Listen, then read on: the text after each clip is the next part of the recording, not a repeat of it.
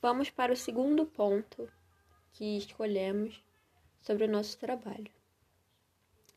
Em nosso país, existe a devida atenção aos patrimônios históricos e culturais? Bom, aqui em todo o território nacional, nota-se o completo descaso com a memória e a preservação da cultura brasileira, causando danos irreparáveis na história do país. Proteger o patrimônio histórico e arquitetônico é manter a memória de uma cidade, um país.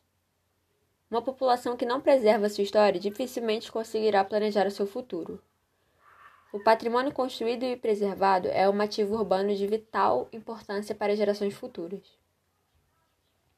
A destruição de, de bens herdados das gerações passadas acarreta no rompimento da corrente de conhecimento, dado que o patrimônio é responsável pela continuidade histórica de um povo e de sua identidade cultural. Outro ponto que é importante frisar é que a maioria da população brasileira desconhece a existência de museus e artefatos históricos, visto que apenas uma minoria frequenta museus e instituições de cultura. Então, o descaso é geral. Praticamente todos os setores da sociedade deixaram e deixam até hoje de lado a questão dos museus. E nessa onda de desinteresse estão inclusos os políticos, que não apresentam propostas de investimento ou de melhoria para os patrimônios culturais, especialmente os museus. Ações da sociedade civil têm conseguido ao menos alertar sobre o significado do patrimônio histórico, que vai além de um valor material estético. Conserva em si elementos da sociedade, elementos da história de um lugar e de sua população.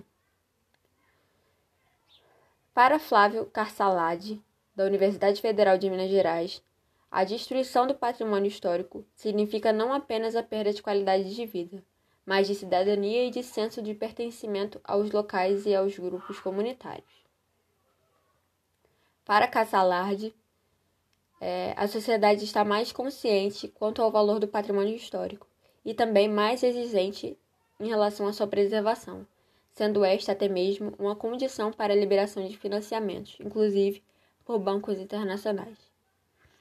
E de acordo com especialistas, a preservação do patrimônio histórico não é apenas uma questão do poder público, mas também da sociedade como um todo.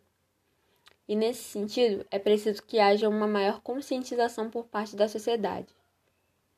Entre aspas.